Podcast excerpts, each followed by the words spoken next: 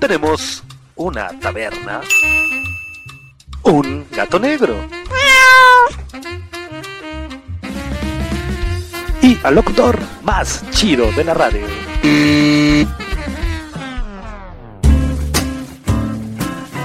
Ok, está bien. Bienvenidos a la taberna del gato negro. No cover, no consumo mínimo, solo roxito buena onda, y mucha sana diversión. ¡Comenzamos!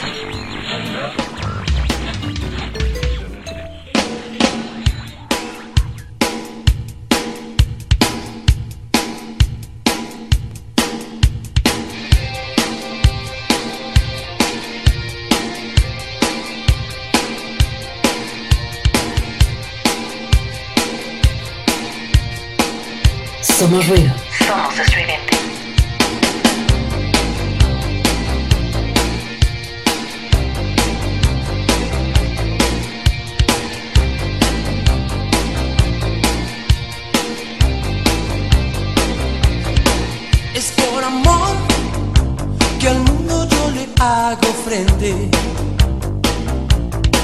Y por amor, si caigo me levanto siempre. Y al costado del camino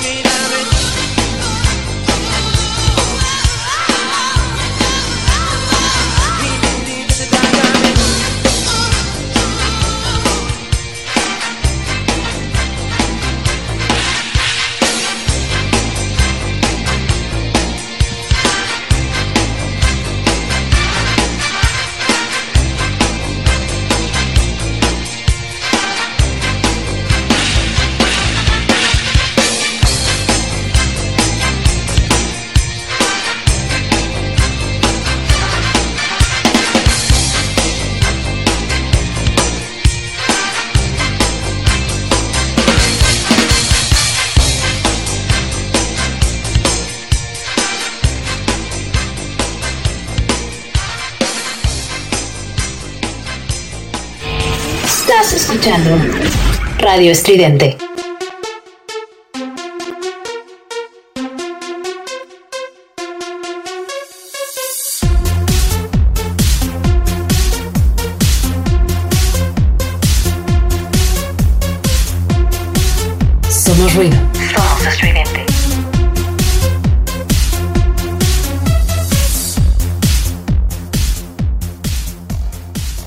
Buenas tardes, bienvenidos a esto que se llama La Taberna del Gato Negro. Somos ruido, somos radio estridente, somos tu taberna favorita, taberna de miércoles, la taberna del Gato Negro. Bienvenidos, soy Efraín Batsusex de este lado del micrófono, quien como todos los miércoles te saluda, te da la bienvenida aquí a tu programa favorito, aquí a tu taberna favorita.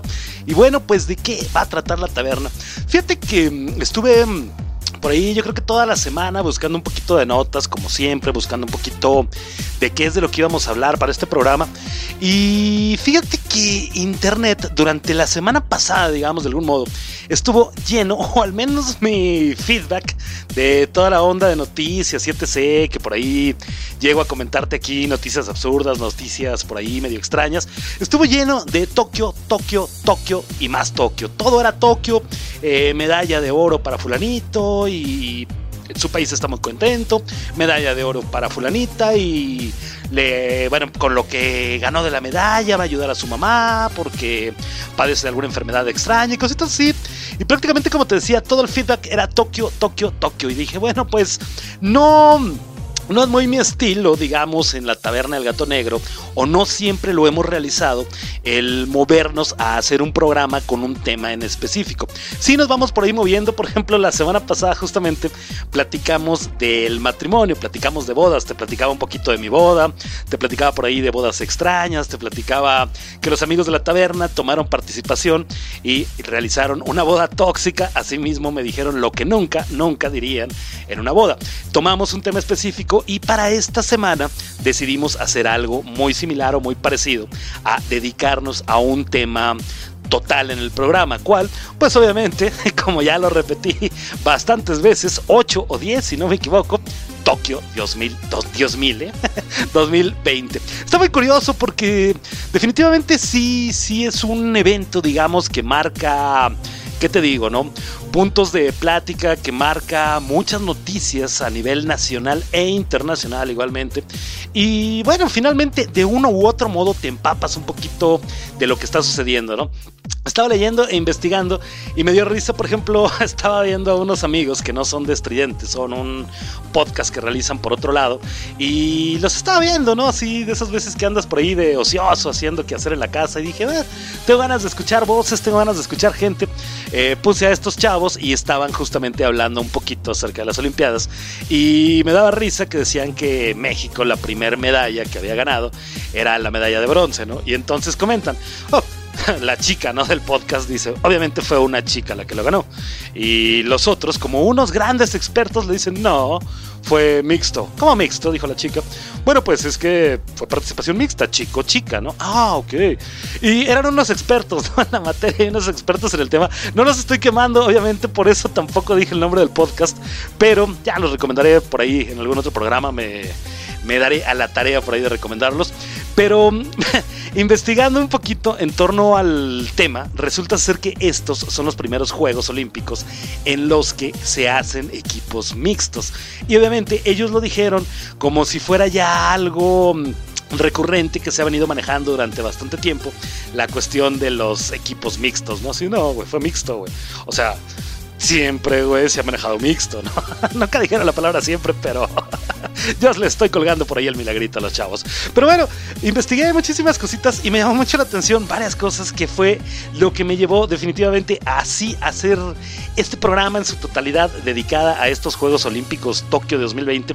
Porque, bueno, tenemos por ahí la noticia de una chica a la que, bueno, le ofrecieron, unas chicas, creo que son dos, les ofrecieron por ahí no solo un buen varo por su por su participación y sus medallas que lograron conseguir, sino además, bueno, les pusieron un restaurante, les pusieron casa y por ahí les regalaron también un poquito de ganado y un poquito por ahí de consumo gratis de por vida.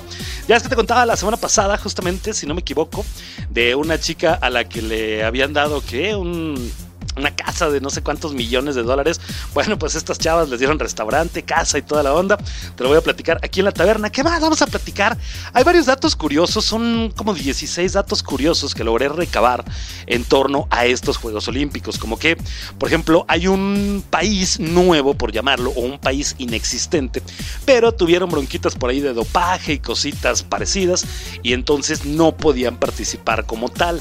Entonces, bueno, hicieron el Comité Olímpico de su país, el cual llegó a representar al país, pero no era como tal el país. Está curioso, te lo voy a contar algunos deportes nuevos que se practicaron ya en esta edición 2020 de Tokio, que bueno, por ahí si en algún momento alguien llega a escuchar este podcast dentro de 4 o 5 años dirá, ah, bueno, pues este programa de la taberna se realizó en 2020. No, se realizó en 2021. De hecho, estamos, ¿a cuánto? Estamos en agosto, te voy a decir, agosto 11 del 2021 estamos produciendo este programa. Pero bueno, este, cuáles son los deportes nuevos que se realizaron en esta edición 2020 que por pandemia se tuvo que recorrer un año. Vamos a platicar sobre esos datos curiosos en torno a estos Juegos Olímpicos. Te voy a platicar por ahí también un poquito de qué, de una deportista, fíjate, es de un país que se llama Bielorrusia, así tal cual Bielorrusia. Y bueno, la chava resulta ser que le dijeron, hey, me haces tus maletitas y nos vamos a la casa. Oye, pero no, las maletitas y a tu casa.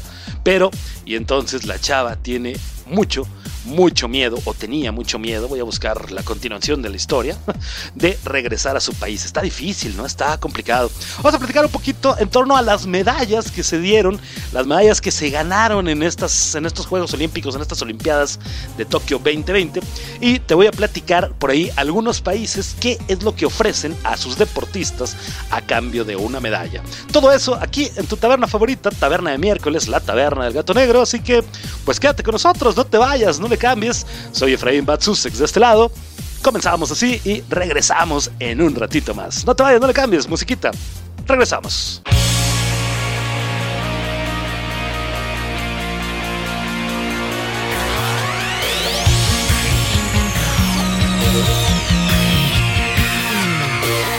Somos ruido. Somos estridente.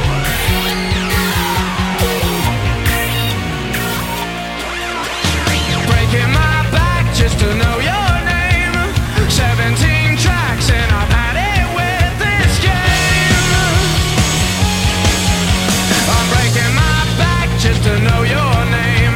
But heaven ain't close in a place like this. Anything goes, but don't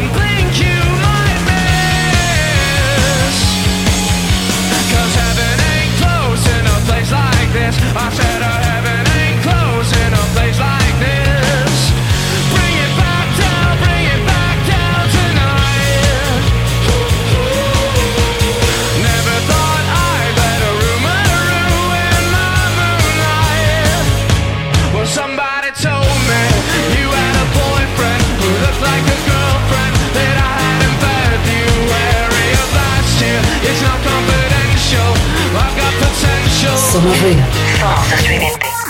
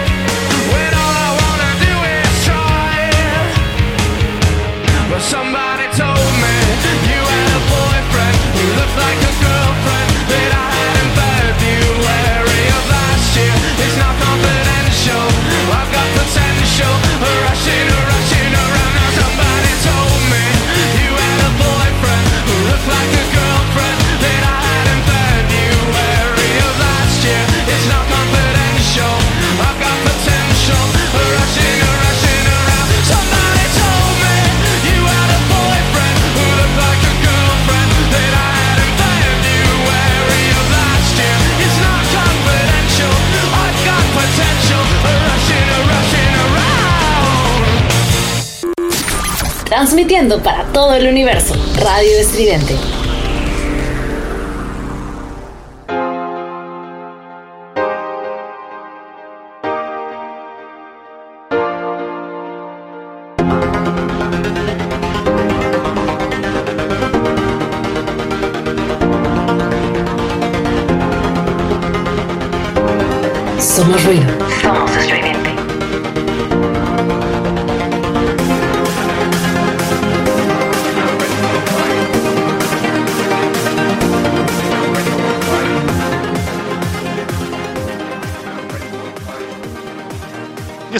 En la taberna del gato negro. Somos ruido, somos radio estridente. Su taberna favorita, la taberna del gato negro.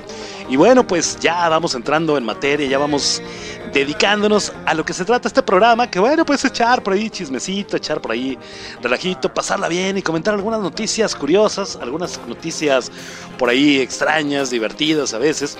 Te contaba apenas, si mal no recuerdo, te digo la semana pasada o la semana antepasada, creo, no, fue la antepasada, de hecho, acerca de una chica que era de... mm, Ay, ¿de dónde es Manny Pacquiao? Se me olvidó. No sé por qué ese día del programa repetía y repetía la palabra Malasia y no era de Malasia la chica. Yo no sé qué tema tengo yo con Malasia, pero de Filipinas era la chica. Y bueno, Manny Pacquiao la felicitó por ahí en Twitter y era un orgullo porque la primer medalla de oro para su país lo había dado esta chica, ¿no? Además de eso, además de la bonita felicitación por parte del señor Manny Pacquiao, a la chica nada menos y nada más le ofrecieron una bonita casa, una casa gratis por haber ganado esta medalla y 655 mil dólares. Chútate esas, 655 mil dólares por ganarte una medalla. Está bastante bien. Pero bueno, eso lo platicamos hace 15 días y para esta semana te voy a platicar de otras chicas que ganaron de igual manera una medalla para su país y qué les ofreció su país, qué fue lo que les dio. Bueno, pues ahí te va. Un restaurante, un apartamento, cinco vacas y café gratis de por vida. Me gusta, me gusta mucho. Fíjate que con todo, con todo me quedaría yo. El restaurante creo que haría maravillas. Yo ya lo he platicado muchas veces aquí en la taberna. Me gusta mucho cocinar. Se me da eso de la cocina. Cocino bien, ¿eh? Cocino rico, de verdad. Mm, me quedan las maruchas, ¿no sabes? no, no es cierto. No, de verdad sí me gusta mucho cocinar. Me invento recetas. Tengo... tengo mis especieros así, bárbaro, y voy al súper y me gusta ir a esos súper, ya sabes, sangrones, en donde venden cositas así raras y especies medio extrañas y ya sabes, todo ese relajo, y surtirme, ¿no? Y llenar por ahí mis especieros bonito y a ver, le voy a poner esto y esto, a ver a qué sabe, ¿no? De pronto sí la cosa queda medio especiada, pero rico, ¿no? Hay quien no, no come mucho eso, entonces imagínate yo con un restaurante, yo creo que sería... Sería así, súper, súper... No, no, no, no, estaría encantado, pues. Un apartamento, uh, no me caería nada mal. Tengo una casa bonita, tengo una casa grande, es muy grande mi casa, de hecho. Bueno, no, no, es un castillo, ¿no? Pero es una casa grande, pues una casa de... bueno, caben dos coches en el patio, tengo cuatro recámaras, sala, comedor, cocina. Y pues está bien, ¿no? Está bonito.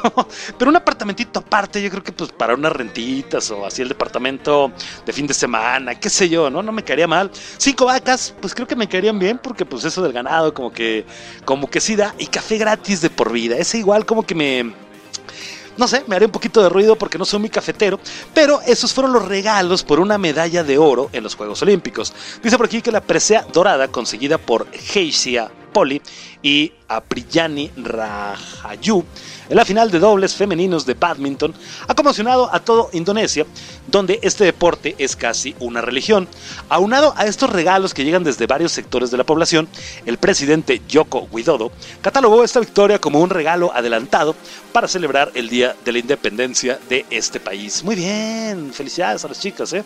Cuando Gracia Poli y Apirayani Rahayu Ganaron el pasado lunes, bueno, esto fue hace 15 días también, hace una semana, para sorpresa de muchos, la final de dobles femeninos de badminton en los Juegos Olímpicos de Tokio frente a las favoritas Chen King Chen y Jian Yifan de China, sabían que recibirían la primera medalla de oro de la justa para Indonesia, pero no estaban preparadas para enterarse de todo lo que les esperaba en su regreso a casa.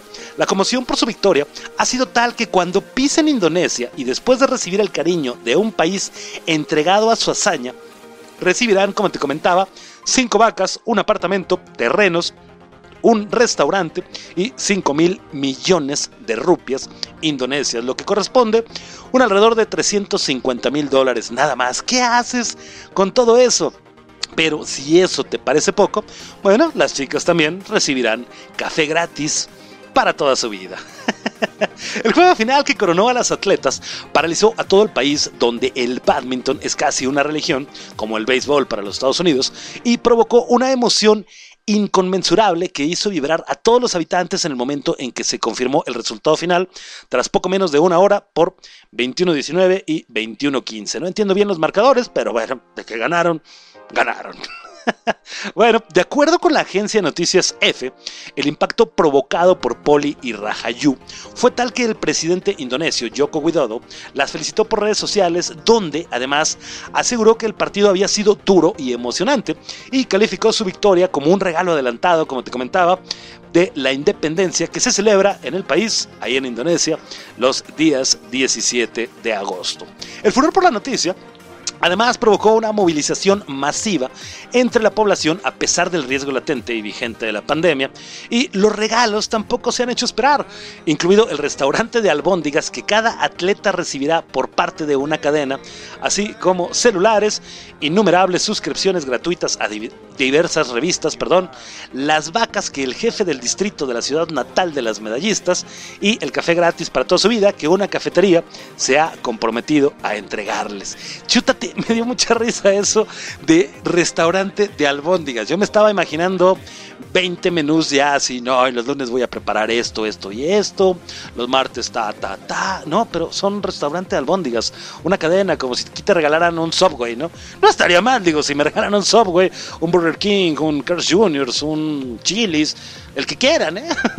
Sin problema alguno. Pero bueno, por si fuera poco, un grupo inmobiliario tiene inmobiliario, ¿qué dije?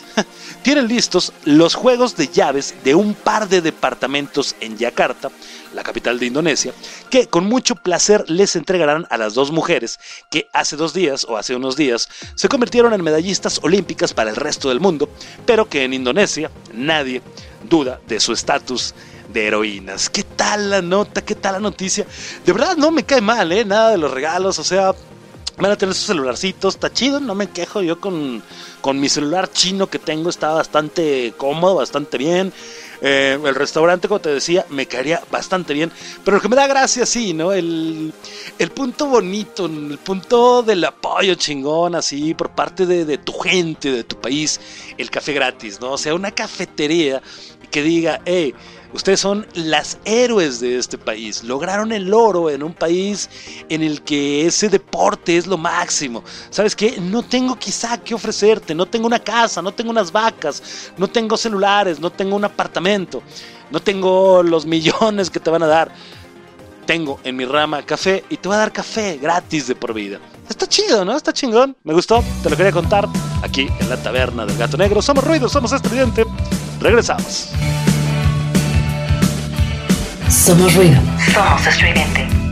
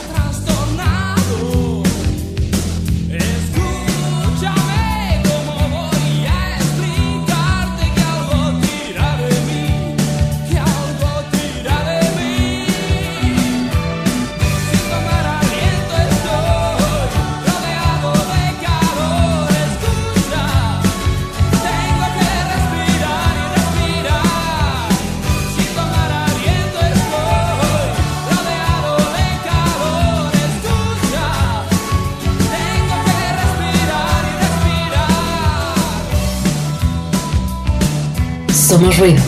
Estridente.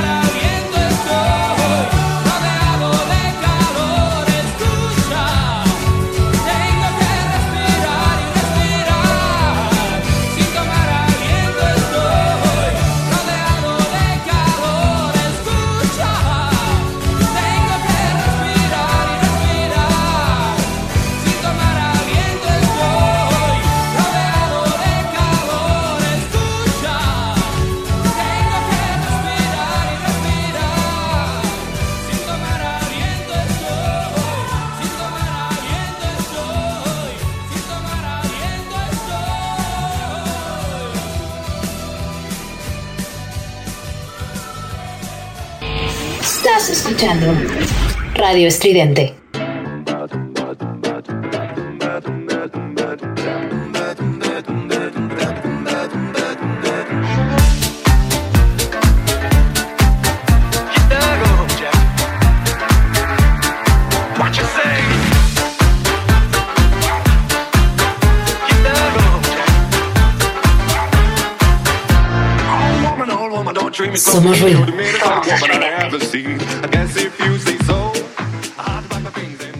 Regresamos a la taberna El Gato Negro. Somos ruido, somos radio estridente. Qué maravilla, de veras, qué maravilla. Aunque tuviera que preparar albóndigas, no son mi hit las albóndigas.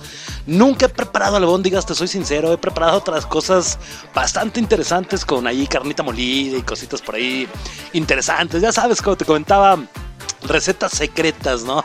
Del buen tío Efraín Batsusex.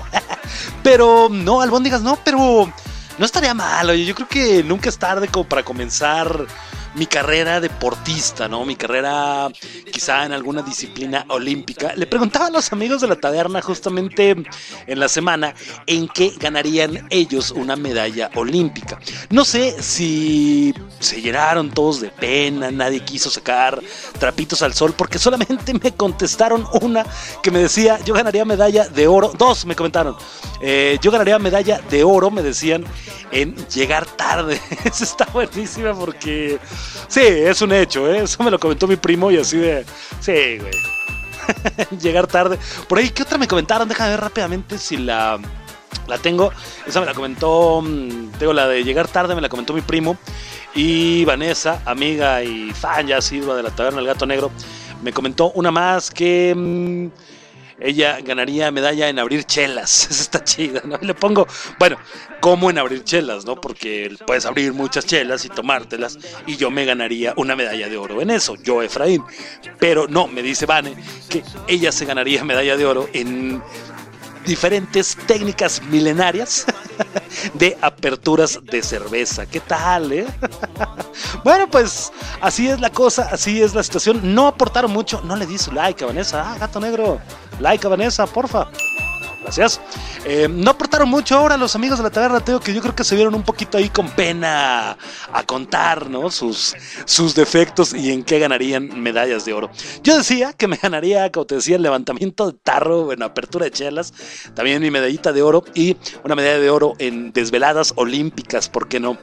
Pero bueno, pues eso ya, ya quedó por ahí como en el tintero, no se armó ni modo.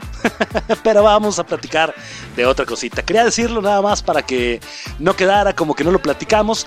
Eh, vamos a platicar ahora en torno a datos curiosos que nos traen estos Juegos Olímpicos de Tokio 2020 realizados a mediados del 2021. Hay una por ahí imagen que vi que decía que dentro de 30, 40 años, 50 años, no recuerdo la con exactitud, ¿no? ¿Cuántos años? Eh, esta sería una pregunta de maratón o una pregunta de quizá algún programa de concursos. A ver, Juanito, para ganarte el gran premio de 50 mil millones, café gratis y 5 vacas, dinos en qué año se realizaron los Juegos Olímpicos de Tokio 2020. Y Juanito, pues obviamente iba a decir, pues en el 2020.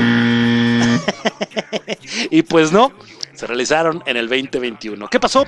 La pandemia de COVID-19 casi provoca que los Juegos de Tokio se suspendieran por completo en 2020, pero finalmente las autoridades acordaron que fueran pospuestos solamente 12 meses, un año de pospuestos. La última vez que se cancelaron los Juegos Olímpicos fue durante la Segunda Guerra Mundial los Juegos Olímpicos de verano e invierno de 1940 estaban programados para celebrarse en Japón, pero Japón perdió el derecho en 1937 cuando entró en guerra con China.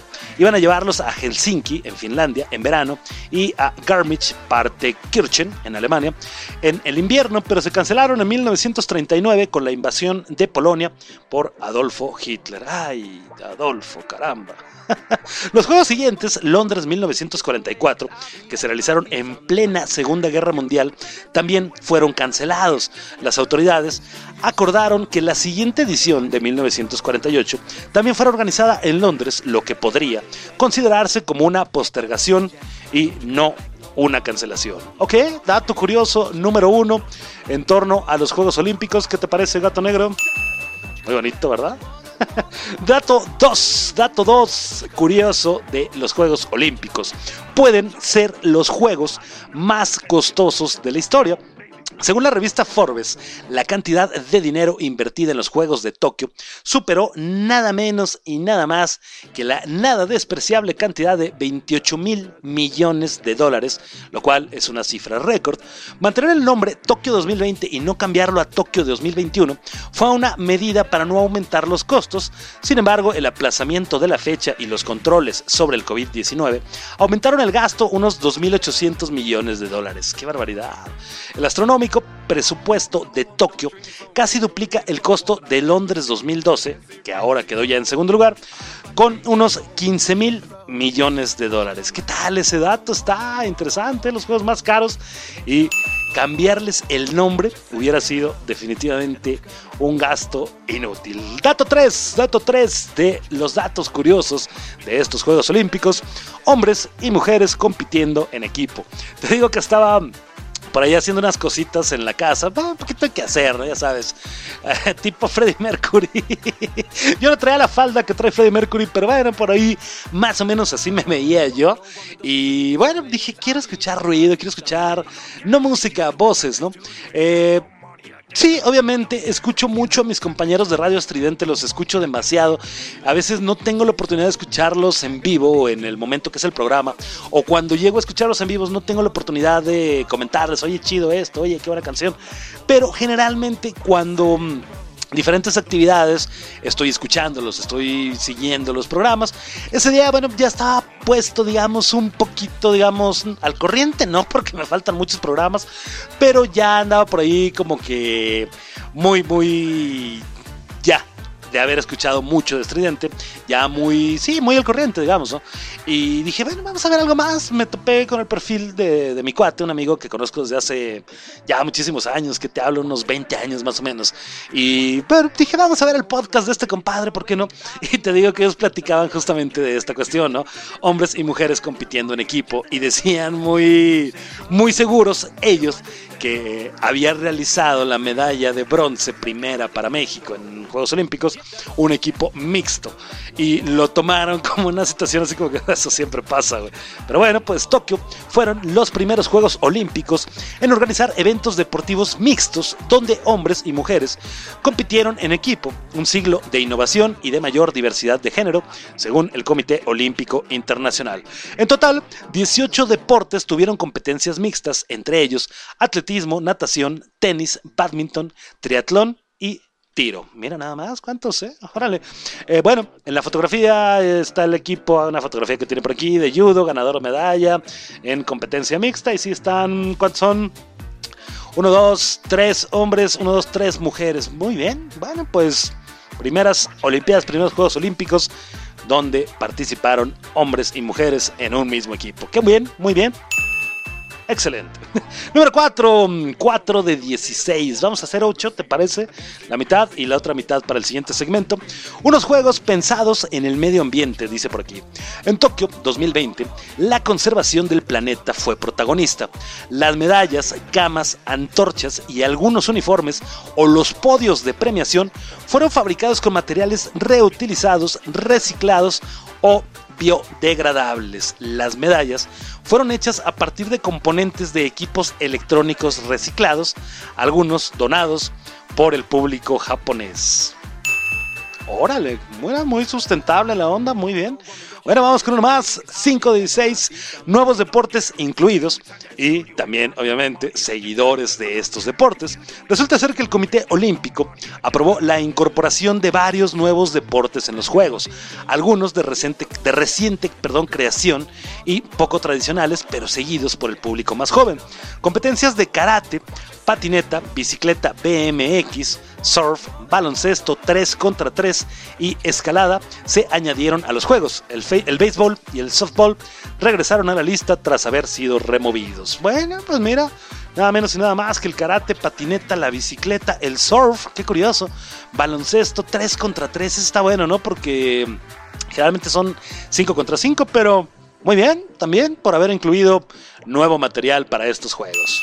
Excelente. Uno más, uno más, no, tres más, creo, ¿no? Eh, ROC Rock, el país que muchos preguntaron de dónde salió. En 2016, un científico de Rusia denunció que un programa de dopaje impulsado por su gobierno administraba sustancias prohibidas para mejorar el rendimiento físico de los atletas. La sofisticada trampa incluía la sustitución de pruebas de orina y la alteración de resultados de los exámenes. En el complot estaba implicado el Ministerio de Deportes de este país, de Rusia, y los servicios de seguridad. Así que Rusia fue vetada de las competencias internacionales hasta el año 2022. Hasta el próximo año, Rusia no puede participar.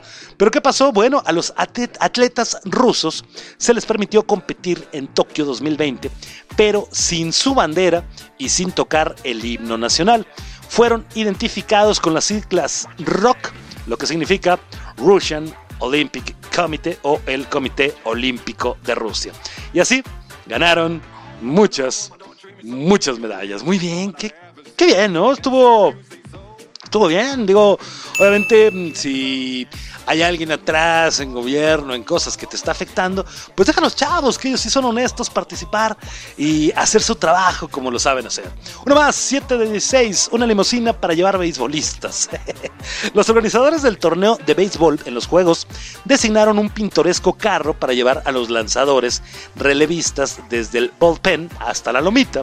El vehículo con un asiento en forma de guante donde se acomodan los jugadores se convirtió en uno de los protagonistas del juego. Está muy bonito porque es un carrito, es un carrito mm, ¿Qué te digo? Largo, viene conducido por alguien, tiene sus foquitos adelante y en la parte del centro tiene como un cachito de pasto sintético con el diamante de pintado, el béisbol, la cancha, pues, y justamente el jugador viene sentado en un asiento, valga la rebusnancia, con forma de un guante de béisbol. Está bonito, mira qué bien, ¿eh? muy bien.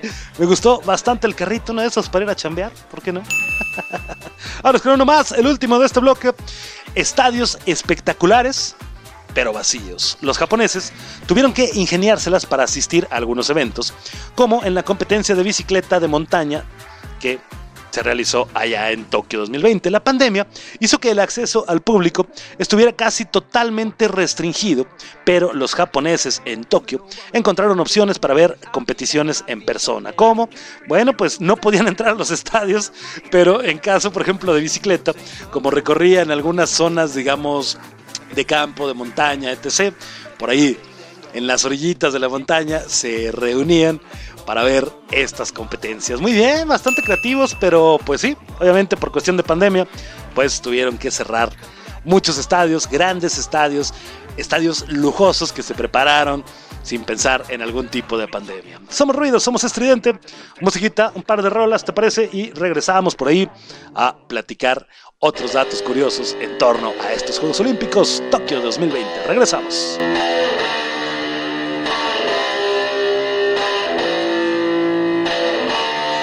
Somos ruido. Somos estridente.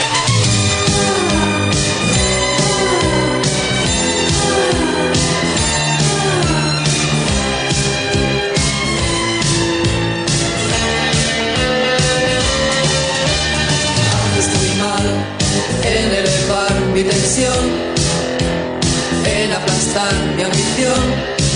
Tú sigue así, ya verás.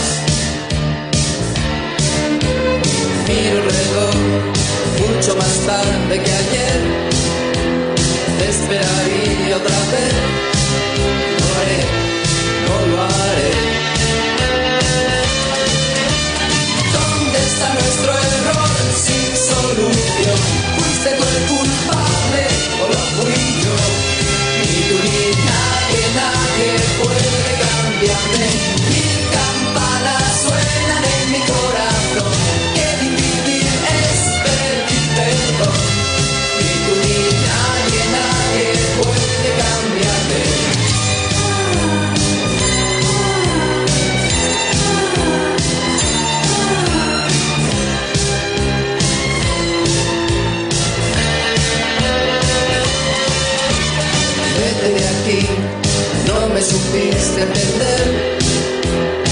Solo pienso en tu bien, no es necesario mentir.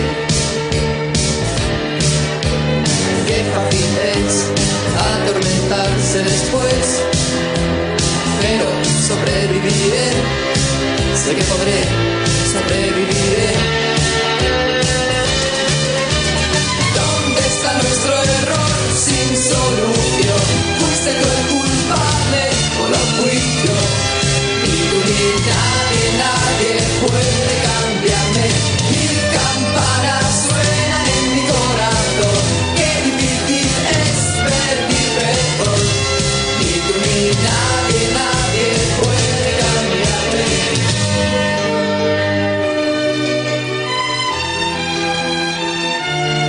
Somos ruido. Estridente.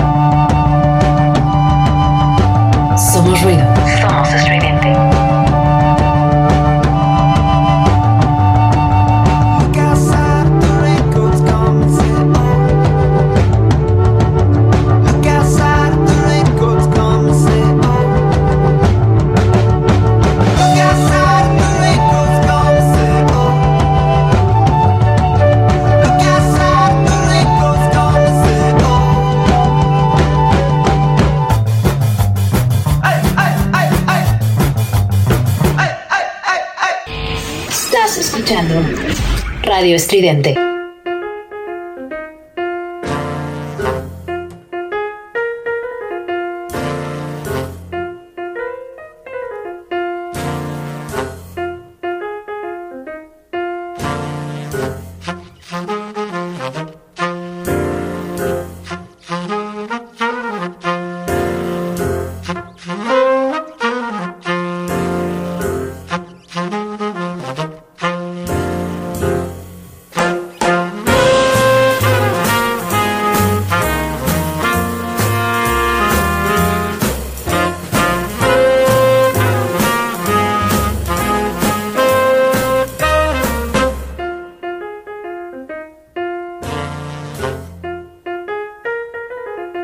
Somos ruido.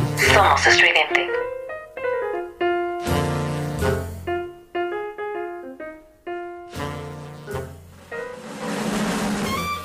Y estamos de regreso aquí en la taberna del gato negro. Somos ruido, somos radio estridente, somos tu taberna favorita, taberna de miércoles, la taberna del gato negro.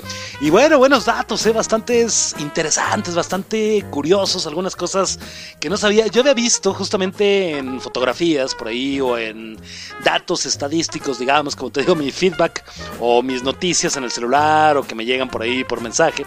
En su mayoría todos hablaban de Tokio 2020, como te comentaba, y había algo que justamente llamaba mucho mi atención y era esa onda que decía rock. Cuando entré dije, ah, bueno, ok, el Comité Olímpico Ruso, sí, pues son los rusos, ¿no? Pero fíjate, no sabía la onda que como tal no pudieron participar de esa manera como Rusia. No himno, esa está fea, ¿no? Imagínate ganarte una medalla y, y ya sabes, ¿no? Este, suena... Suena la medallita por ahí del tercer lugar, ¿no? Ta, ta, ta, ta, ta. Y los gringos así de bravo, ¿no? Suena el segundo lugar, ¿no? Así. Y el segundo lugar, los rusos, ¿no? Y los rusos sin música, sin nada, todo calladito, qué feo. Primer lugar, ¿no? Ta, ta, ta, tará, ta. Sí, güey. En fin, vamos a seguir con datos curiosos en torno a estas Olimpiadas, a estos Juegos Olímpicos Tokio 2020. La polémica protesta de una atleta afroestadounidense y la muerte de su madre. ¡Ah, qué feo! La lanzadora de bala Raven Sanders formó una cruz con sus brazos después de ganar la medalla de plata. El gesto recordó al que realizaron Tommy Smith y John Carlos en México en 1968 en favor del derecho de los civiles. Saunders explicó que el símbolo representa la intersección donde se encuentran todas las personas oprimidas y el Comité Olímpico Internacional decidió hacer una investigación. Dadas estas circunstancias, el proceso en este momento está totalmente suspendido, dijo el portavoz del comité, cuando se supo de la inesperada muerte de la madre del atleta, dos días después de ver a su hija ganar su primer medalla olímpica. Híjole, no sé, no sé cómo ves gato negro si... No, me suena así como que de tin, pero bueno, está fuerte ese, ese dato, está, está curioso. Me recuerda, hace poquito, hace justamente la semana estaba platicando con mi papá de, bueno, de mi pasión de los 49 de San Francisco, que ya bendito Dios, este fin de semana empieza la temporada, bueno, la pretemporada, por fin, después de tantos meses de sequía sin fútbol americano, regresa por fin. Y le platicaba a papá en torno a jugadores, en torno a las veces que he ido a partidos a ver a mis 49, dos, tampoco es mucho, pero le platicaba y le platicaba justo que el partido, el último al que fui, hace ya bastantes años, eh, se enfrentaron el ex coreback de los 49, Alex Smith, contra el que era el coreback actual, en aquel entonces Colin Kaepernick, y salió a tema la situación de que Kaepernick se hincó en el himno, haciendo una protesta en contra del racismo y toda esta onda del Black Matters, no me acuerdo qué. Y bueno, pues salió, salió la plática y sí. Lo, lo, lo, lo comentábamos, lo platicábamos, lo, lo mencionábamos, el hecho de que ya hay mucho, mucho de movimiento, mucho simbolismo de protestas en torno a deportistas por represiones, por racismo, por cuestiones incluso hasta sexuales, ¿no? Tenemos por ahí el famoso grito homofóbico en los partidos de México que, bueno, eso ya lo platicaremos en otro tema, pero de verdad se me hace algo un poquito absurdo. Pero vámonos con más datos, vamos con el número 10 de 16 sospechosos récords masivos en atletismo. Ah, caray. En Tokio 2020, el desempeño de los atletas en pista y campo fue inusualmente bueno. Hasta los perdedores superaron sus marcas anteriores y eso obviamente levantó sospechas. Según expertos, una de las explicaciones puede estar en la nueva generación de pistas de carrera instaladas en Tokio, una superficie de alta tecnología que regresa al corredor un pequeño monto de energía en cada paso. Órale. Red Bull, hazte un lado. Gatorade, hazte un lado. Este minúsculo impulso podría ser beneficioso para algunos atletas, especialmente en las carreras más largas. Sí, yo creo que sí. Bueno, la otra podría estar en las zapatillas de última generación también. De acuerdo con algunos estudios, sus materiales y diseños biomecánico dan una ventaja promedio de 1 o 2 segundos por milla a los corredores, algo que puede significar la diferencia entre la victoria y la derrota. Muy bien, mira, bastante interesante. ¿eh? Yo creo que sí, digo, obviamente por ahí, justamente entre las pláticas que he tenido con papá esta semana, he estado, estado mucho con él esta semana y platicábamos también la onda de la salida de Messi de Barcelona y su llegada al Paris Saint Germain. Y comentaba, ¿no? Decía mamá, ay, siguen hablando de tal Messi. Le digo, bueno, pues es que pues, es Messi, ¿no? Y decía, bueno, ¿qué tiene de especial Messi? Decía mamá, le digo, pues nada, simplemente es el mejor jugador del mundo, ¿no? Ahí tocando ese tema me decía mamá justamente, ¿no? El mejor jugador del mundo y mi papá dice, bueno, y entonces tenemos que mencionar a Pelé o tienes, tienes que mencionar a Cristiano, ¿no? Sí, obviamente sí. La situación entre Cristiano y Messi sí pudiera ser por ahí, digamos, un choque, un roce en torno a quién es el mejor del mundo. ¿Por qué no mencionamos a Pelé? ¿Por qué no mencionamos a Diego Armando Maradona? Le digo, bueno, Pelé es de otra época, Maradona es de otra época, Messi, Messi es actual, Cristiano Ronaldo es actual. Y obviamente las condiciones de juego, los estudios que se tienen en torno al rendimiento físico, a la forma de entrenamiento, a los zapatos, uniforme, eh, materiales con que se realiza, ¿no? Prácticas deportivas no son las mismas que sucedían hace 50 años con Pelé o hace 40 años con Maradona. Entonces, bueno, obviamente sí, hay cambios en los tiempos, hay cambios en estas cosas de los atletas, porque sí, tanto la pista, los tenis, el material de su uniforme, los uniformes, el corte, etc., pues te llega a hacer algún cambio, ¿no? Pero vámonos con uno más. Número 11 de 16 dice, una estrella decide hacer a un lado y resguardar su salud. Decide hacerse a un lado, perdón, y resguardar su salud. ¿Qué pasó? Las expectativas que creó su participación en Tokio significó un obstáculo para Simone Biles, la gimnasta más premiada de los Juegos en la historia.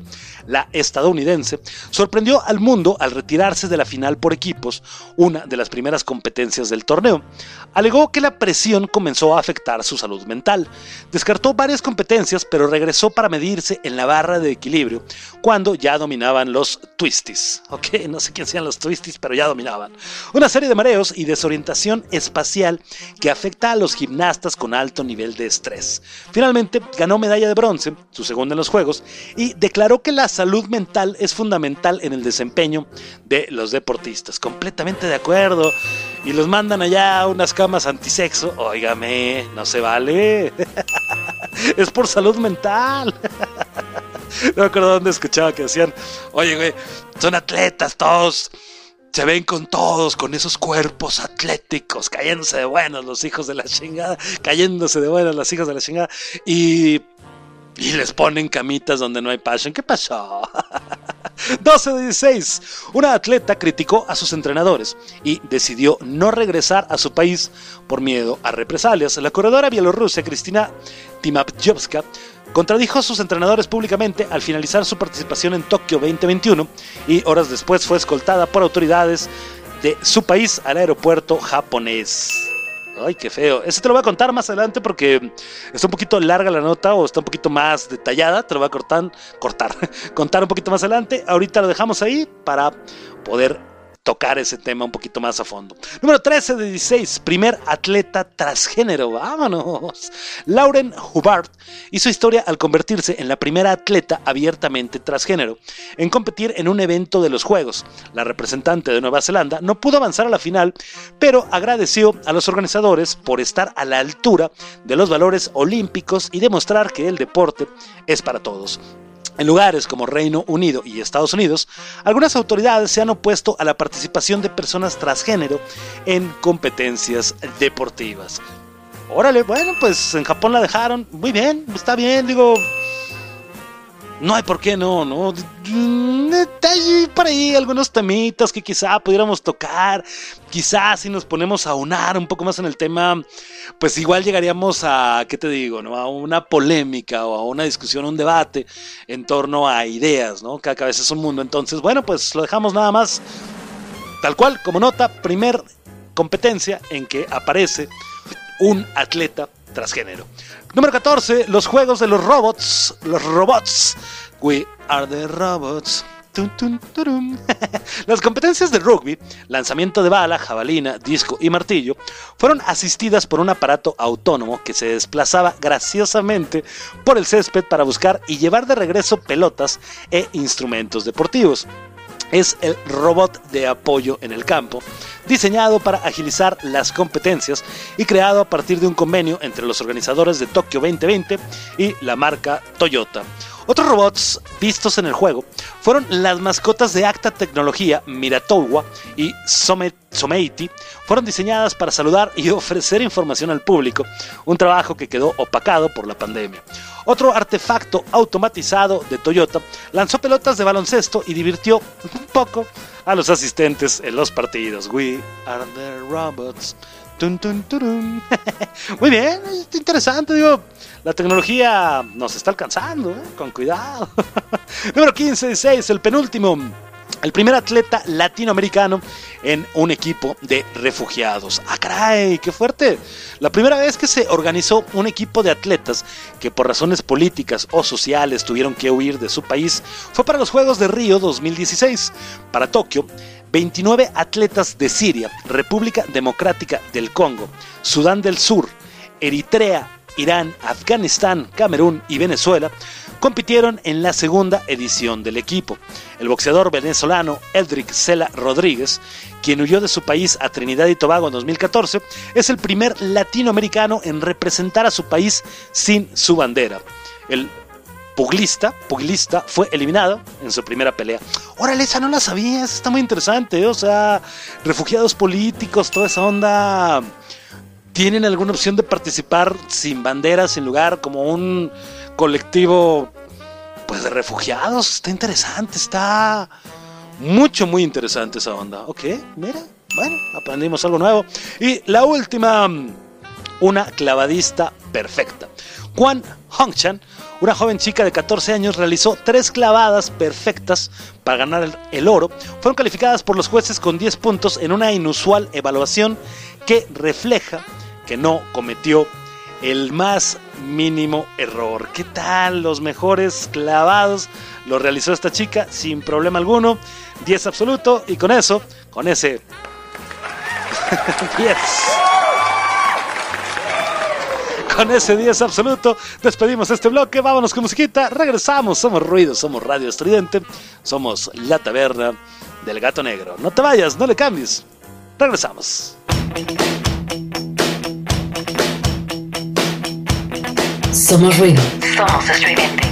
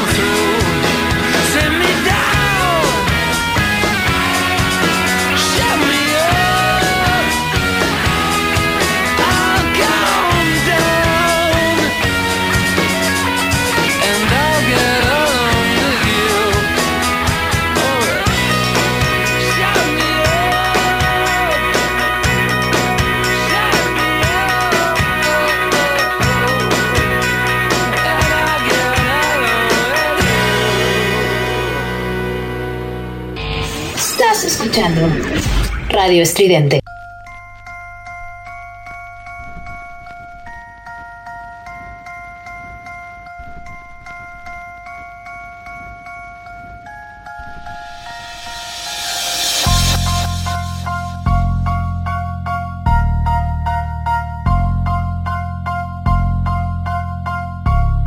Somos ruido.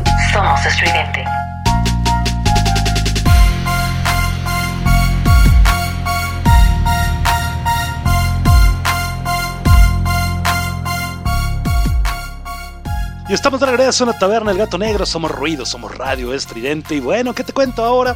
Está fuerte, está curioso. Entre los datos que te platicaba, te contaba de una mm, atleta de Bielorrusia que, bueno, fue así tal cual eh, llevada, digamos, no a la fuerza precisamente, aunque sí, hacia ya el aeropuerto de Japón. Porque, bueno, resulta ser que la chica por ahí tuvo algunos comentarios a mal hacer en contra de su gobierno, diciendo que no quería regresar incluso porque temía por su seguridad después de estos comentarios. ¿Qué pasó? Te lo cuento. El artículo que tengo aquí me dice, Juegos Olímpicos, una atleta bielorrusia pide asilo por temor a volver a su país y sufrir represalias, represalias perdón, del gobierno. La atleta de 24 años criticó a la federación de su país y la obligaron a dejar los Juegos Olímpicos de inmediato y regresar a su país. Ella se negó a subir al avión y salir de Japón por temor a las represalias que el gobierno del autoritario Alexandr Lukashenko pudiera tomar en contra de ella. ¿Qué tal? Está está fuerte, ¿no? Está, está feito. Yo te voy a platicar rápidamente, brevemente, que no como tal lo he visto, me he enterado de muchas situaciones, lo he platicado ya varias veces aquí en la taberna. Yo, digamos, en la vida real, en la vida fuera de la cuestión del diseño, fuera de la cuestión de la locución y el radio, me dedico a un trabajo en un aeropuerto, en una aerolínea aquí en la Ciudad de México.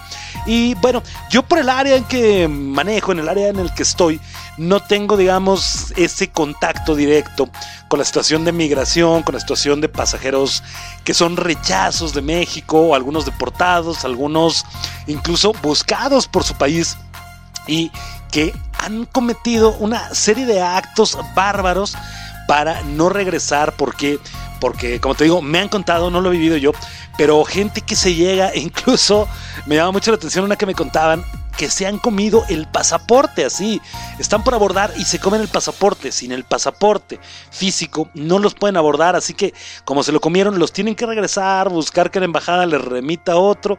Y para la siguiente, no sé, realizan algún acto por ahí, no sé, disruptivo, digamos. Y nuevamente pues tienen que bajarlos del avión y no pueden subir. Esto por el tema del miedo que tienen de regresar a su país. Justo es lo que le sucede a esta chica y el artículo dice que los Juegos Olímpicos de Tokio, de Tokio, de Tokio, es japonés, ¿eh? de Tokio, atípicos por la pandemia del coronavirus, enfrentan ahora un conflicto diplomático. Un atleta de Bielorrusia ha denunciado que la quieren llevar a la fuerza de vuelta a su país, gobernado por el autoritario Alexandr Lukashenko.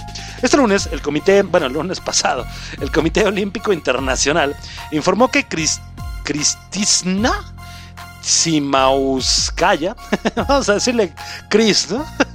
Para futuras, así con los contratos. Para futuras referencias se va a llamar Chris, ¿no? Se encuentra en seguridad en Japón, un día después de que la deportista denunciase que se vio obligada a retirarse de los Juegos y a regresar a su país por criticar a su federación nacional. Chris explicó a un portal de deportes bielorruso que por haber criticado públicamente a su federación le dieron menos de una hora para hacer las maletas antes de llevarla al aeropuerto. Me dijeron que tenía que irme para que todo el mundo estuviese tranquilo y prosiguiera la competencia para Bielorrusia, contó la deportista. Su entrenador le dijo que su caso se estaba decidiendo en un nivel mucho más alto. Estaba viendo una mi novela que veo en Netflix, por cierto, y está pasando ahorita justo, ¿no? Que hay un chavo preso y dicen, van a sobornar, ¿no? Las autoridades para que suelten al chavito y le dicen, no, güey, es que no lo puedo soltar, ¿por qué? Pues es que son órdenes de arriba, no, carnal, pues las bajamos, ¿no? Entiende, son órdenes de muy arriba, ¿no? Muy arriba está Dios, güey, entonces me acordé. Bueno, la explicación que dio el Comité Olímpico Bielorruso sobre la salida de los Juegos Olímpicos fue que el atleta no estaba en estado psicológico apropiado para permanecer en la competencia. ¿Qué tal? Esta situación se enmarca en la represión que ejerce el régimen de Lukashenko contra los opositores, periodistas y militantes para tratar de frenar el movimiento de contestación que surgió en el 2020 contra su reelección aún quinto mandato. Mira nada más, y aquí, aquí llevamos cuatro test, ¿no? y estamos bien jodidos. Imagínate, cinco veces reelecto este fulano. Bueno, pues qué cosas. Pero ¿qué sucedió? Bueno, pues pidió asilo en Polonia. Todo comenzó cuando unos días antes la deportista criticó a la Federación de Atletismo de su país por obligarle a participar en un relevo de 4 por 400 metros, cuando inicialmente ella debía correr las pruebas de 100 y 200 metros. Según la joven de 24 años, tal mandato se debió a que otros dos velocistas bielorrusos no hicieron suficientes controles de antidopaje. Órale. Este domingo, o el domingo pasado, las autoridades de su propio país la sacaron ab- abruptamente de la competición y la llevaron al aeropuerto, pero ahí Chris se negó a subir al avión y pidió ayuda a la policía aeroportuaria a la que le explicó que buscaría asilo en Occidente. Qué fuerte está eso, oye. Está muy loquito, ¿no? De veras, sí, dices aquí estamos muy jodidos, pero tan así, tan bárbaro, está... Está complicado. Algunos países europeos ofrecieron ayuda a la deportista y finalmente será Polonia la que la reciba con una visa humanitaria para que pueda continuar su carrera deportiva. Esto pues con toda seguridad. El lunes pasado se vio la atleta llegando a la embajada de Polonia en Tokio con su maleta.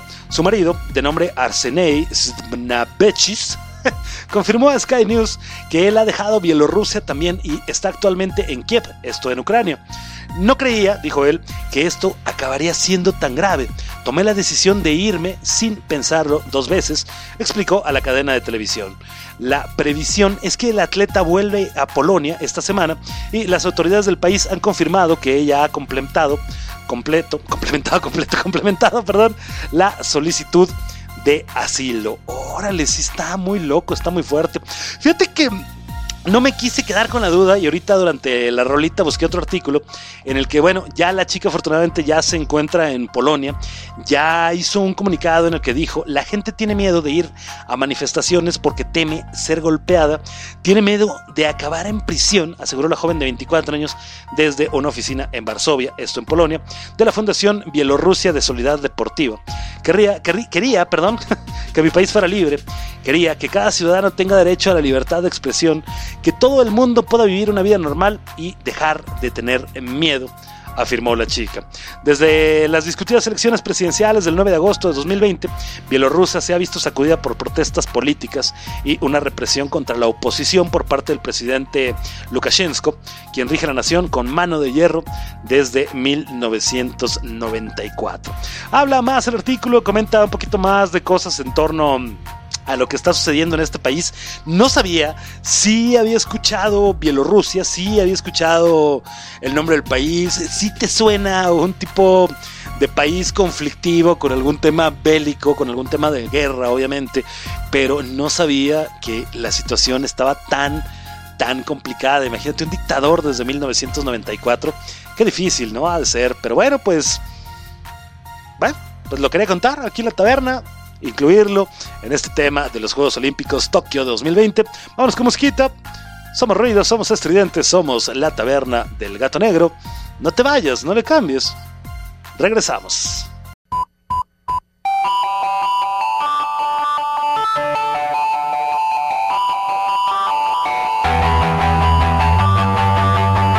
Somos ruido.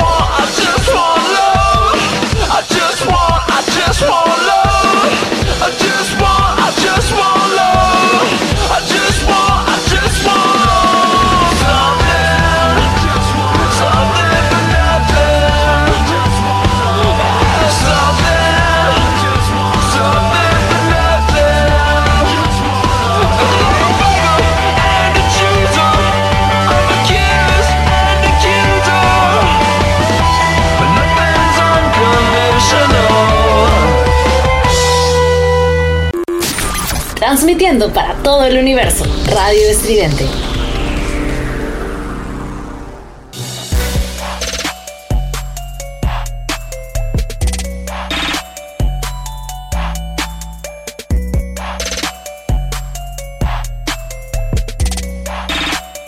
Somos ruido.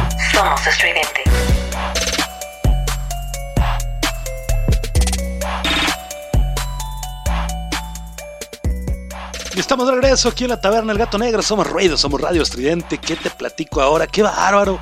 De veras que te quedas pensando, sí estamos muy jodidos, definitivamente. A opinión personal, quien me conoce, quien, vamos, tenemos por ahí un poquito más, digamos, de acercamiento en una cuestión de amistad, una cuestión de, de cuates, de compadres, de amigos, de compañeros del trabajo, etc. Todos saben que yo soy una persona que critica mucho, ¿no? De forma, ¿cómo le digo?, burlona la situación de la situación política en México. Pero bueno, pues como dicen por ahí, ¿no? Este, las opiniones son de quien las emite y bueno, son opiniones propias que yo en mi Facebook personal realizo mucho. Me gusta me gusta hacer muchas bromitas, de pronto, o subir mucho meme, ¿no? No soy el que publica 50 actualizaciones al día, no, porque qué hueva. Pero al día procuro por ahí una imagencita divertida para pues que la pasen bien, ¿no? Se rían, la compartan y etc. Pero qué difícil, ¿no? Todo esto en torno a la represión. Yo me estaba imaginando, sitúate en un país como Bielorrusia en que revisaran mi Facebook personal. No, hombre, yo estaría pero súper buscado por todas las autoridades mexicanas, que qué barbaridad. Pero bueno, pues así la cosa, así las cuestiones en Bielorrusia. Fuerte, fuerte, preocupante. No, no es el único país, no sucede solo ahí. Simplemente que, bueno, pues curioso se dio el dato ahí en, en Tokio 2020 y pues salió, salió al mundo y el mundo está enterado gracias eh, a toda la tecnología, a todo lo que existe, a todo ese, ese medio de información que hay ya, todo el acceso a información que tenemos y pues se llega a saber. Te lo quería comentar, pero vamos a cambiar de tema un poquito y vamos a platicar en torno a las medallas de, de lo que se ganó aquí. Vamos a platicar un poquito en torno al medallero olímpico y tengo por ahí una imagen bastante curiosa porque, porque resulta ser que Japón, fíjate, Japón quedó en segundo, en tercer lugar de medallas de oro. Ganaron 27 medallas de oro los japoneses, o en tercer lugar, perdóname, de totalidad de medallas, eh, ganando 58 en total, 27 de oro. Lo cual, bueno, curiosamente, solamente Japón logró más medallas que todo Latinoamérica. ¿Qué países latinoamericanas se van sin medalla, se fueron sin medalla en esto toco, en, en este Tokio, perdón, 2020? Bueno, comenzamos con Chile, que por terceros juegos consecutivos se van sin una sola medalla. Costa Rica, por cuartos juegos consecutivos se van sin medalla. Bolivia nunca, Bolivia nunca ha ganado una medalla. El Salvador tampoco nunca ha ganado una medalla. Guatemala se va por segunda vez, segundos juegos consecutivos sin medalla. Honduras y Nicaragua también se van sin medallas, los cuales tampoco nunca han tenido la oportunidad de ganar una medalla. Nicaragua, ya te dije, Panamá, terceros juegos consecutivos sin ganar nada. Paraguay se va por cuarta ocasión consecutiva de los Juegos Olímpicos sin ganar una sola. Perú por séptimos Juegos consecutivos sin ninguna presea. Y Uruguay cuartos juegos consecutivos sin ganar nada. Tengo un dato por aquí que dice, ¿sabían que ni juntando todos los oros ganados por países latinoamericanos en esta edición se puede alcanzar lo que logró Japón? Era lo que te comentaba. 27 medallas olímpicas de oro de Japón a 18 de todo, todo Latinoamérica. ¿Qué tal? El deporte aquí está como que pues medio curioso, ¿no? ¿Quiénes fueron los más ganadores? Número uno, ganó Estados Unidos, se llevó en total 113 medallas, 39 de oro, 41 de plata y 33 de bronce. Le siguió China solamente por una medalla menos en el oro. Eh, los chinos ganaron 38, llevándose un total de 88 medallas entre oro, plata y bronce. En tercer lugar quedó Japón con 58 medallas totales, de las cuales 27 te comentaba son de oro. Gran Bretaña se llevó 65, de las cuales 22 de oro. El que te platicaba hace rato del COR, del Comité Olímpico Ruso, ellos se llevaron 71 medallas en total, 20 de oro, míralos, 28 de plata y 23 de bronce, muy bien. El número 6 quedó Australia con un total de 46 medallas, llevándose 17 de oro. Eh, seguidos por el número 7 que fue Holanda o los Países Bajos, un total de 36 medallas, 10 menos que Australia, llevándose 10 de oro. Francia empató con Holanda, llevándose 10 de oro, pero lamentablemente en otros rubros, en plata y bronce, solamente lograron un total de 33. Alemania, número 9, también empató con 10 medallas, llevándose, perdóname, sí, 10 en oro, llevándose un total de 37. Curiosamente, Alemania se lleva más en el tema de, de totalidad, 37 hacia 36 de Holanda. Pero ¿por qué lo colocan en noveno lugar? Porque se llevó más bronce, 16. Países Bajos se llevaron 14. El número 10, Italia. Italia se llevó 10 oros, teniendo también más medallas que sus, vamos, anteriores en el ranking con 40 totales, pero obviamente fueron 20 de bronce, lo cual lo coloca un poquito más abajo del ranking. De ahí, bueno, pues vienen ya bastantes más. En el 11 quedó Canadá con 24, 12 Brasil con 21, Nueva Zelanda con 20, Cuba, Cuba con 15, fíjate, Hungría con 20, Corea del Sur 20, Polonia 14, República Checa 11, Kenia con 10, Noruega con 8, Jamaica con 9, España con 17, Suecia con 9, Suiza con 13, Dinamarca con 11, Croacia, Irán, Serbia, Bélgica, Bulgaria, Eslovenia, shalala, seguimos, lista, lista, lista. La India quedó en lugar 48 con 7 medallas, Filipinas con 4, ganando un oro. ¿Y quién no ganó nada de oro? Bueno, Colombia. Azerbaiyán, República Dominicana, Armenia, Kirguistán, Mongolia, Argentina, que Argentina se llevó una plata y dos oros, dos bronces, perdóname, con un total de tres, pero ¿qué tal Messi? Nigeria, Bahrein, Arabia, Nambia, Kazajistán y después de ese horrible número 83 de Kazajistán se coloca en el número 84 México con solamente cuatro medallas de bronce. Deba- Debajo de México está Filipinas, Botswana, Burkina Faso, Costa de Marfil, Ghana, Granada, Kuwait y Siria al final. Todos ellos, bueno, a partir de Finlandia, que es el 85, 86, 87, 88, 89, hasta el 86, todos, todos ellos ganaron dos o una de bronce y México cuatro de bronce. Arriba de México está Kazajistán con 8 de bronce. Imagínate nada más el tamaño o la calidad de deporte que tenemos en el país. ¡Qué barbaridad! Somos ruido, somos estridente. Regresamos.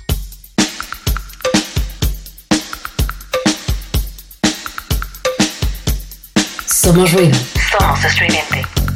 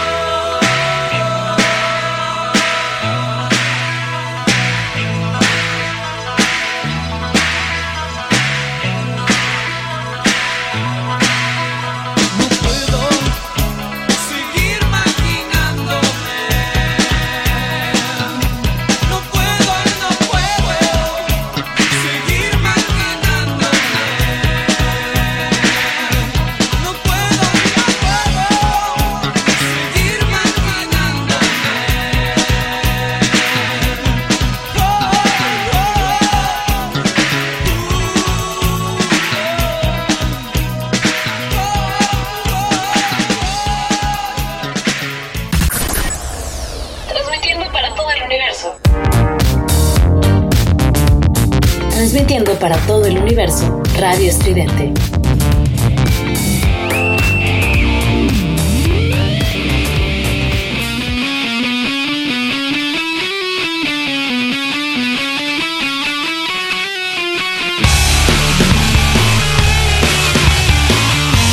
Somos.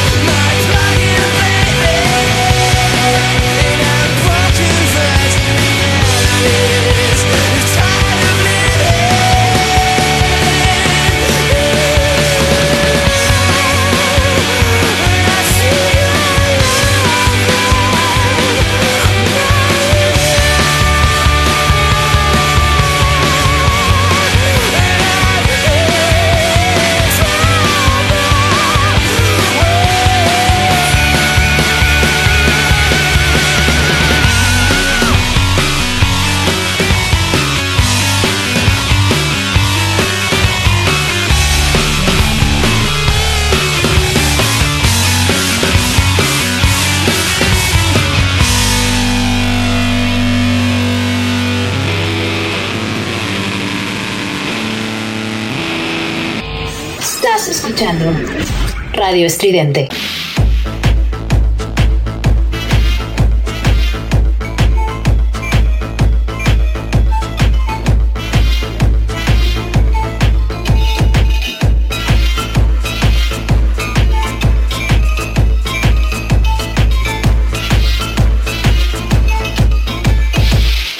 Somos ruido. Somos estridente. Y regresábamos a la taberna del gato negro, somos ruido, somos radio estridente, qué barbaridad, de veras, cuatro medallas, un penosísimo lugar número 87 que dices, qué bárbaro. Eh, Cuenta por ahí la leyenda que son los peores Juegos Olímpicos que México ha realizado en... No me acuerdo cuánto tiempo, tenía por ahí la captura de pantalla bastante curiosa en donde, bueno, ya sabes, ¿no? Comparaban lo que ha sucedido en torno a otros presidentes con, con Juegos Olímpicos. No la tengo a la mano, la estoy buscando, pero no la tengo y decían que, bueno, que este gobierno nomás nos había dado cuatro, ¿no? No nos vamos a meter ese tema, no nos importa. Pero bueno, lo que sí me hace un poquito de ruido es definitivamente esa cuestión, ¿no? De que es muy pobre realmente el rendimiento, es muy bajo el rendimiento. Yo no sé en torno a qué se deba, ¿no? Obviamente sabemos todos que la selección mexicana se vanaglorió con su medallita de bronce, ¿no? Y México es de bronce y lo lograron, muchachos, y son lo mejor que le ha pasado a la nación, la selección mexicana y la chingada. Ok. Está padre, ganaron, fueron de los primeros tres, pero no se trata de ese cochino conformismo quizá de pensar en, bueno, ganamos el tercer lugar, güey, no, carnal, vamos a ganar el primero y sabes qué, como muchos medallistas olímpicos, la plata no le sabe, el bronce mucho menos, ¿por qué? Porque ellos van por el oro. Aquí en México tuvimos el conformismo de decir, uff, la selección mexicana, güey, ganó el bronce, güey, está entre los primeros tres. Lamentablemente, así es la situación, así sucede y vanagloriamos, vanagloriamos mucho a la selección mexicana. ¿Qué pasa? Llega la selección y hay una pero sarta de gente enorme en los aeropuertos recibiéndolos y aplaudiéndolos. Llegan los chavitos, no sé, de tiro al arco. ¿Y quién los recibe? Su familia. Qué triste, qué lamentable. ¿Qué sucede en ese caso? Definitivamente, y me estoy poniendo muy quejoso, no hay un apoyo tal cual hacia el deporte mexicano. Hay deportes que son muy bonitos, hay deportes que son muy padres, hay deportes que obviamente como toda actividad, como todo deporte, como toda disciplina, llevan muchísimo, muchísimo trabajo, muchísimo entrenamiento, muchísima dedicación, muchísimo sacrificio. Y aquí en México no lo vemos, no lo ve el gobierno, no lo ve la industria privada, digamos, y no hay alicientes, no hay, ¿cómo te digo? Esa situación de decir, güey, me van a dar cinco vacas, café de por vida, una casa, un departamento, 65 mil dólares, ¿no? Como a los chavos estos que te contaba, la chava esta de... De, ¿dónde te dije? De Malasia. ¿Por qué digo Malasia? De... Ay, ¿de dónde es Pacquiao? Ya dije. Filipinas. No lo hay, pero bueno, ¿dónde lo hay? ¿Dónde no lo hay? ¿Qué sucede? ¿Qué ofrecen los gobiernos? ¿Qué ofrece la industria privada?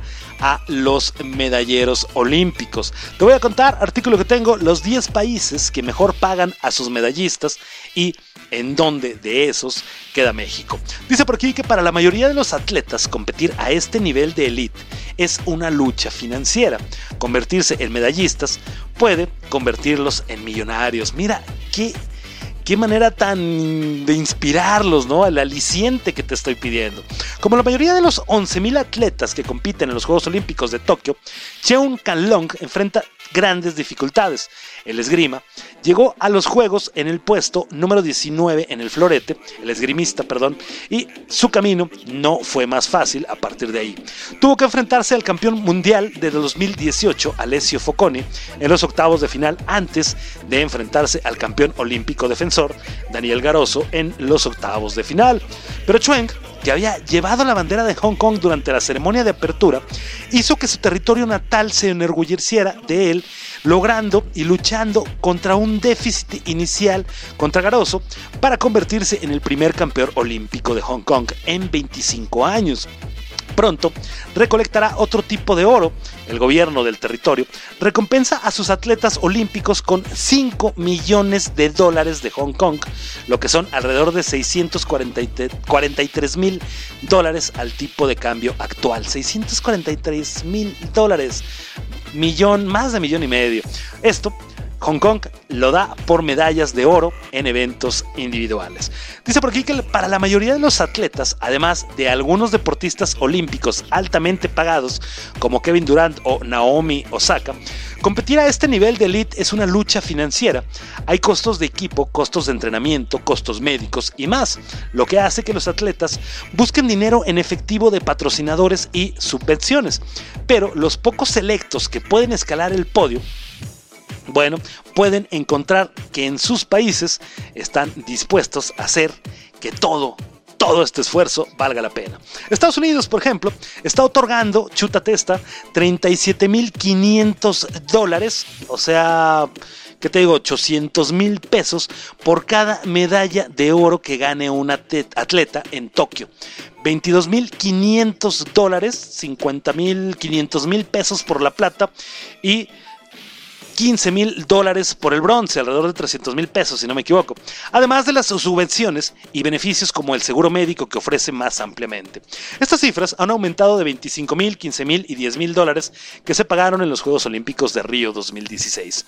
El país anfitrión de estos Juegos, Japón, paga de manera similar con bonificaciones por medallas de aproximadamente 45 mil por el oro, 18 mil por la plata y 9 mil por el bronce, excepto en el béisbol y los miembros del equipo japonés, según los informes, en la fila por 45 mil adicionales, sí pueden ganar el torneo. ¿Qué tal? Pero ¿qué sucede en nuestro país? ¿Qué sucede en México?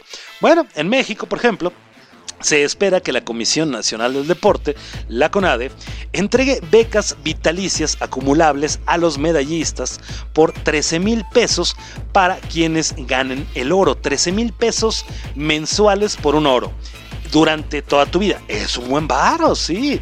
Eh, 11 mil pesos para la plata y 10 mil pesos para el bronce. O sea, chútate que Guillermo Ochoa, Paco Memo Ochoa, el portero, va a ganar, además de su sueldo enorme con el América, además de todo lo que gana el carnal por todas las marcas que lo patrocinan y etc.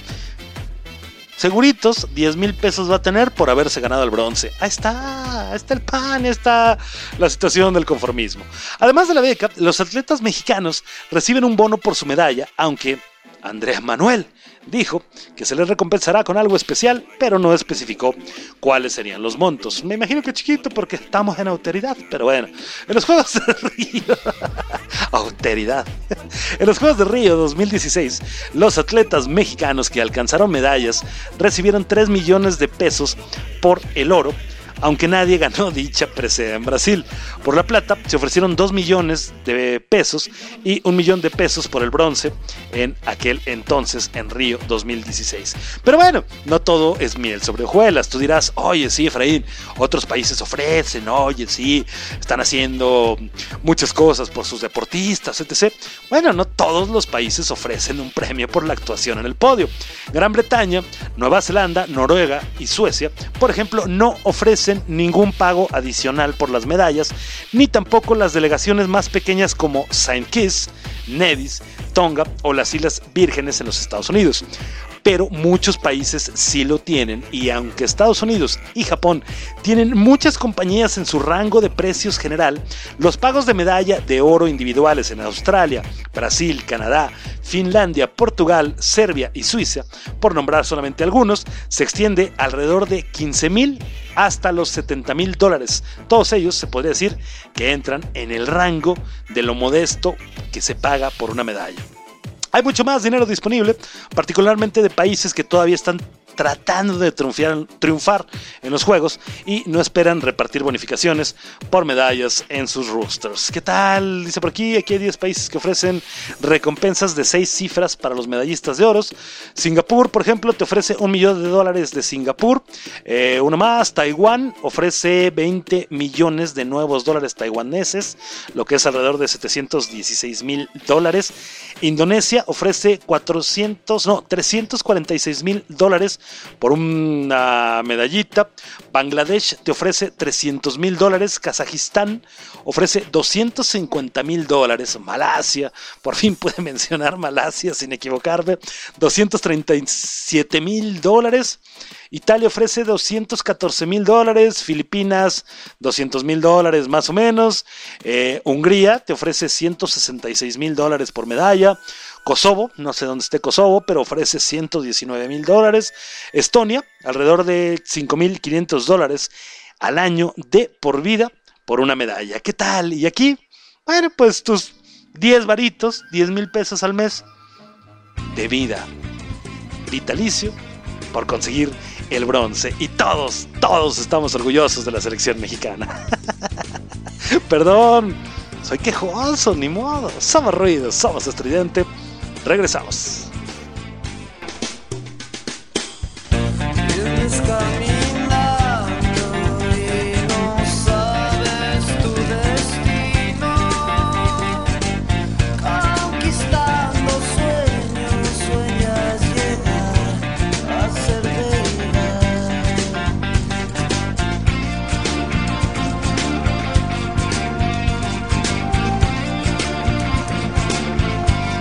Somos ruido. Somos estridente.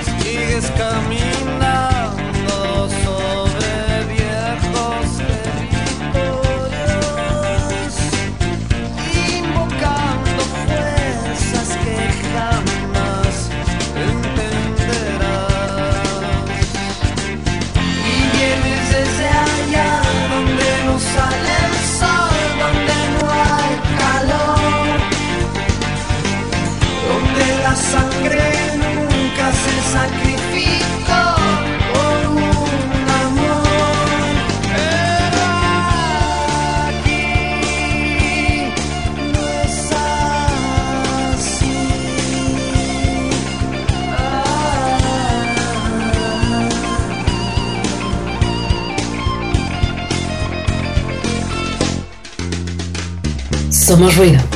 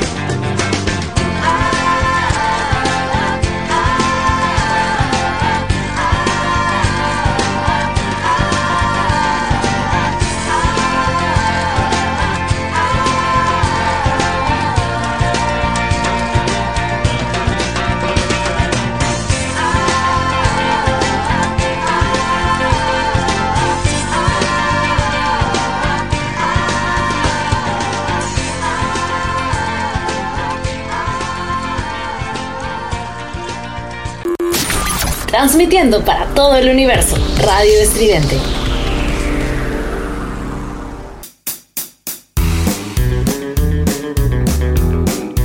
Somos ruido. Somos estridente.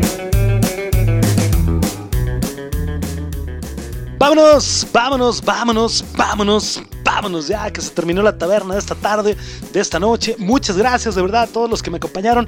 La pasamos bien, creo que estuvo bastante divertido, como te comentaba al principio del programa. No no suelo o intento no hacer un programa que sea dedicado a un solo tema, porque me gusta darle por ahí lo variadito, ¿no? A la taberna. El concepto justamente de la taberna es ese, ¿no? Como salir con amigos, algún bar, alguna cantina, algún antro, alguna taberna. Y que bueno, obviamente ya sentado en la mesa, ya con los amigos, copita en mano, vas platicando de diferentes temas, ya alguien te interrumpe, cambias el tema, ya no terminaste uno. Y durante toda esa charla, durante todo ese convivio, durante toda esa beberecua, bueno, pues platicaron muchas cosas, la pasaron bien. Ese es el concepto general de la taberna del gato negro. Es por eso que intento no meterme tanto en la onda de tocar un solo tema como lo hacía hacía tiempo, hace casi un año, con otro programa que tenía. Pero bueno, pues me la pasé bien, la platicamos a gusto, estuvo, estuvo interesante. Por ahí las cinco vacas, la casita, el café por vida, estuvo bueno. Todos, todos los datos curiosos que platicamos en torno a este Tokio 2020 estuvo educativo, diría yo. la onda de la chica, ¿no? De Bielorrusia, Chris, que, híjole, qué difícil tema, ¿no? Qué difícil vivir bajo un régimen autoritario como este o un gobierno así, ¿no? El cual tengas hasta miedo de regresar a tu país, imagínate, ¿no? Y el que lleguen y te saquen, ¿no? De los juegos y te digan, vámonos, si te vas al aeropuerto y rapidito porque se te ocurrió abrir la boca de más y está difícil. Qué complicado, de veras. Qué, qué complicado se me hizo ese tema, qué difícil se me hizo, no el platicarlo, pero el pensar alguna situación, no sé, de represión, ¿no? Que podamos vivir. Existen, pasan, lo acaban de vivir por ahí algunos periodistas en torno a televisión, no sé si te enteraste, si no, búscalo por ahí el tema de, de Cadena 3, lo que está pasando, amenazas y cositas que está así de, ay, nanita, ¿no? Está fuerte, pero creo que no es tan tan difícil. No, sí, cómo no. Pero bueno, platicamos eso. Platicamos la onda de los medalleros. ¿Cuántas medallas para cada quien? ¿Qué lugar para cada quien? El orgulloso lugar número 84 del colectivo mexicano que logró ahí en Tokio 2020. Y bueno, los alicientes, los bonos, los premios que puede dar cada uno de los países en torno a una medalla olímpica para sus deportistas. En fin, bueno, pues dicho lo dicho, ¿qué me queda agregarte? Síguenos redes sociales, Facebook, Twitter e Instagram Radio Estridente, Facebook, Twitter e Instagram, un servidor como Efra, el del radio. Y este bonito programa, tu programa favorito, La Taberna del Gato Negro, la vas a encontrar en Facebook como La Taberna del Gato.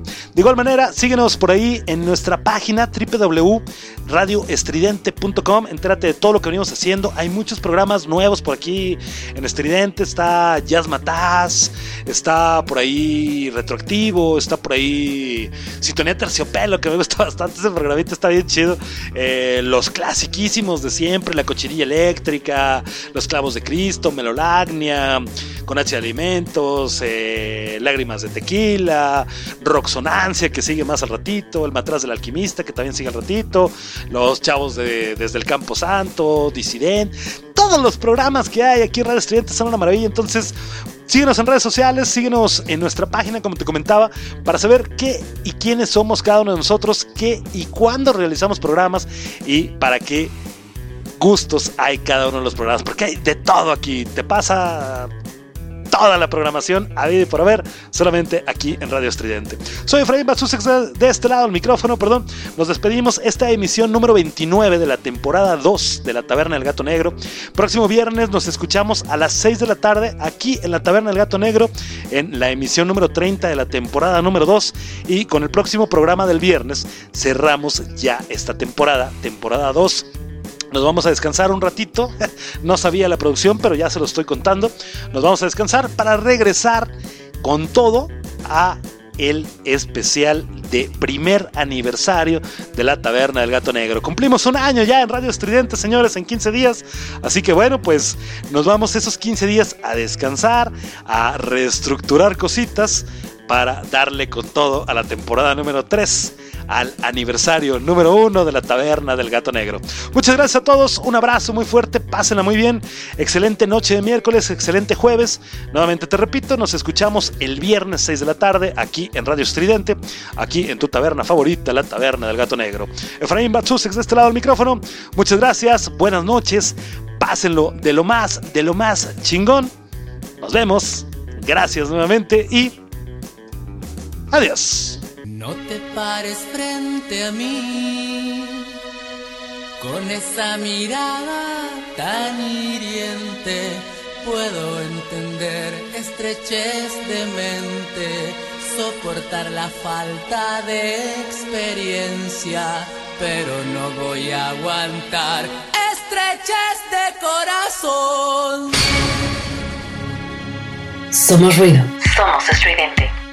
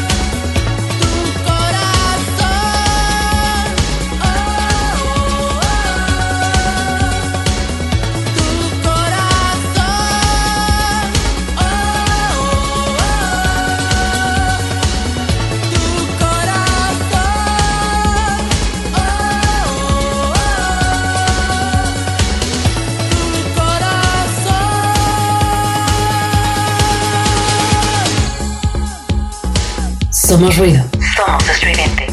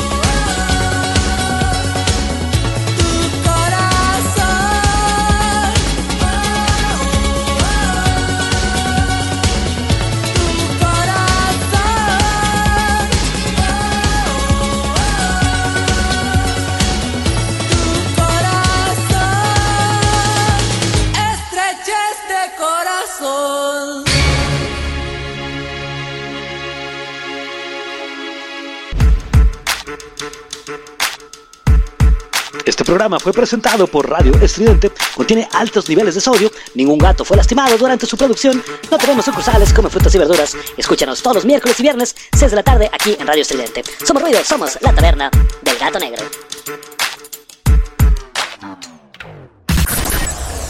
Transmitiendo para todo el universo.